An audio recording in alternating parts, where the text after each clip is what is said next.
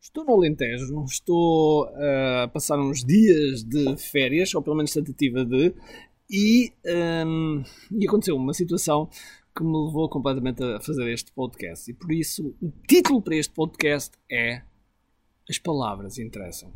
Ou será que não? É isso que vamos falar já a seguir. Todos os dias o empreendedor tem de efetuar três vendas: a venda a si mesmo, a venda à sua equipa e a venda ao cliente. Para que isto aconteça com a maior eficácia possível, precisamos de algo muito forte: marketing. Marketing é a única resposta possível para fazer crescer pequenas empresas que não têm o músculo financeiro para enfrentar os tubarões do mercado. Por isso, a pergunta é: como é que podemos fazer um marketing que seja poderoso e ao mesmo tempo não esvazie os nossos bolsos? O meu nome é Ricardo Teixeira, sou empreendedor há mais de duas décadas e um apaixonado por marketing. Todas as semanas procurei partilhar estratégias e táticas de marketing procurem responder a esta pergunta. Bem-vindo ao QI Marketing Secrets. Olá pessoal, bem-vindos ao QI Marketing Secrets Podcast. Meu nome é Ricardo Teixeira e hoje, hoje vamos falar sobre palavras. Pois é, palavras. Muitas das vezes, muitas vezes nós somos, uh, quando, em marketing, em marketing nós falamos muito sobre copy, sobre copy. E, e aquilo que nós escrevemos, aquilo que nós dizemos uh, em copy tem, tem um efeito, tem sempre um efeito muito forte do outro lado. E quando, e quando nós estamos a escrever algo para um cliente, para um anúncio, para uma proposta, seja o que for, as palavras que utilizarmos vão ter um impacto diferente uh, em cada pessoa. Okay? Deixem-me contar uma história muito rapidamente que aconteceu ainda hoje.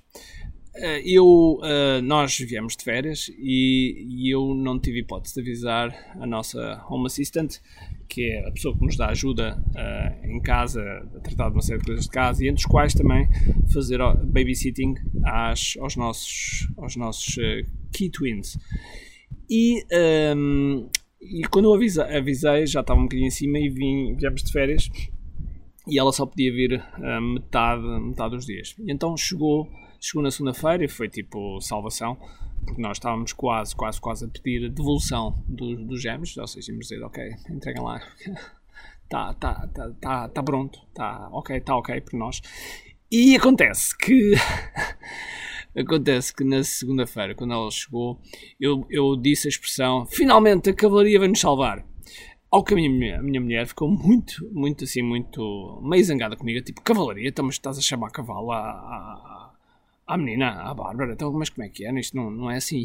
Ao que eu me comecei a rir, porque a expressão nada tinha a ver com isso, nada tinha a ver com cavalos, porque cavalaria é um, é um, é um termo, é um termo, por exemplo, militar, em que, uh, na altura, quando a cavalaria, digamos que era uma, uma parte da armada em que, em que realmente eles combatiam a cavalo e hoje em dia, mesmo no exército, existe a cavalaria, que normalmente agora já não são cavalos, são tanques, eh, carros, etc, etc, e são chamados a cavalaria.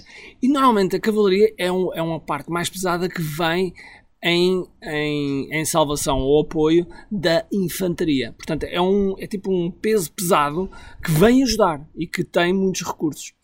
E, portanto, na minha ótica, na minha ótica, na forma como eu estava a dizer, era um elogio, porque ela vinha-nos salvar. E realmente uh, salvou-nos, porque foi, foram, foram os dias passaram a correr muito melhor para nós. Termos mais, um, mais uma pessoa liberta a outra, isto uh, melhora tudo.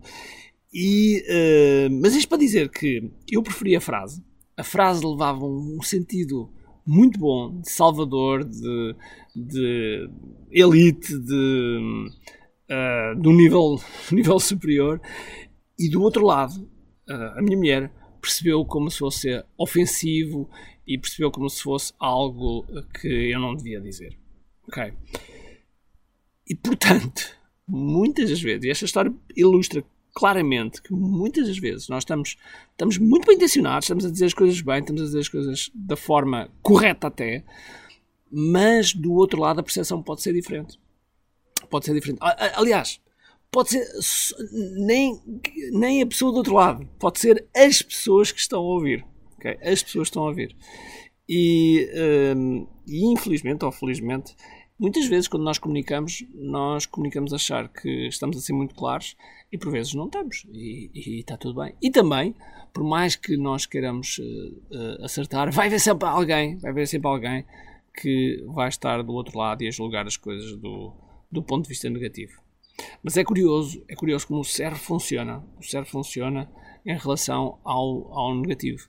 Eu, inclusive, costumo dizer que muitas vezes, quando nós temos uns haters uh, e quando já temos alguma audiência, acontece muitas vezes que a audiência, uh, por exemplo, num post, vai lá, comenta, dá parabéns, diz, diz tudo muito bem, mas uh, quando aparece alguém, o johnnybigodes, arroba, hotmail.com, que começa a falar mal, muitas das vezes as pessoas focam-se no Johnny Bigode e não as 99 pessoas que estão lá a falar bem. Porquê? Porque o cérebro tem esta característica de focar-se naquilo que é negativo. E portanto, meus amigos, palavras interessam. E de que maneira? As palavras interessam. Uh, quando vocês escrevem um e-mail, quando vocês escrevem uma página de venda, quando vocês escrevem um, uma página de captura, quando vocês estão à frente de um vídeo, tenham atenção às palavras que utilizam. Porque essas palavras vão, vão condicionar uma série de coisas que às vezes nós nem sequer nos apercebemos. Nomeadamente a forma de tu estares, nomeadamente a forma como, como vai ser percepcionado, nomeadamente a forma como alguém vos vai percepcionar, nomeadamente como alguém vos vai julgar, ok? Vos vai julgar, porque um, felizmente ou infelizmente, uh, dependendo dos casos, as pessoas fazem sempre pré-julgamentos. E estes pré-julgamentos, uh, muitas vezes, muitas vezes não são os certos, principalmente no mundo online. No mundo online, nós uh, podemos, podemos tentar parecer, uh, podemos querer mostrar aquilo que realmente nós somos e do outro lado as pessoas percepcionar de forma diferente, mais uma vez, de acordo com muitas coisas, mas entre os quais as palavras que nós utilizamos. Por isso, meus amigos, minhas amigas, tenham atenção às palavras, uh, pensem sempre duas vezes na forma como escrevem, uh, porque isso vai refletir, vai refletir efetivamente um, a forma como vocês são, são conhecidos. Um, e para acabar, eu, eu costumo dizer que há duas pessoas na minha equipa que têm um trabalho ingrato. Uh, ou, ou, seja, que têm um trabalho ingrato neste sentido. Uh, primeiro, a nossa copywriter, que, que tem que escrever tem que escrever muitas vezes a pensar naquilo que eu escreveria, portanto, no, no meu cérebro, e que é tramada, ok? É tramada e que muitas vezes, agora mesmo muito menos, mas muitas vezes eu corto tudo o que, que, escreveu e é.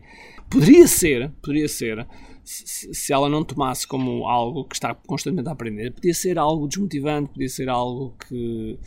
É, porra, agora escrevi aqui montes de tempo, eu tive montes de tempo de volta disso e não, e não, e não consegui avançar, não consegui acertar. Ou pode tomar como um desafio, como algo de aprendizagem. E eu acho que felizmente tem, tem sido sempre por esse segundo. E, e, e, portanto, palavras, palavras. Já agora, só por curiosidade, e o segundo é, é, é gestor de, ser gestor de tráfego. Porquê? Porque mexe com o nosso dinheiro e, portanto, nós temos, com, temos mais olhos em relação a isso, porque o dinheiro uh, mal investido, tudo bem, podemos tirar alguma aprendizagem, a pessoa pode aprender, mas custa-nos sempre que saia-nos sempre do bolso. Uh, mas eu não queria deixar de fugir a este tema que é as palavras realmente interessam. Uh, leiam várias vezes os e-mails, leiam várias vezes as páginas de vendas, vejam exatamente se é aquilo que querem aplicar. Por vezes, por exemplo, vou-vos dar um exemplo de algo que ainda agora estive a corrigir, uh, estive a rever aqui uns textos e tive precisamente a corrigir. Em que a minha equipa tinha escrito uh, na minha comunidade. E eu gosto, eu gosto quando escrevo, quando escrevo, gosto de. Uh, dependendo, como é óbvio, do contexto, mas na maior parte das vezes eu gosto de escrever como a nossa comunidade. Porquê? Porque é um, é um símbolo, pertence a toda a gente. E é mesmo verdade, pertence a toda a gente. A comunidade não sobrevive se eu estiver lá sozinho. Uh, a comunidade uh, é, é, é, feita por todos. É feita por todos. Logo, tem que ser a nossa comunidade que há e não a minha comunidade que há.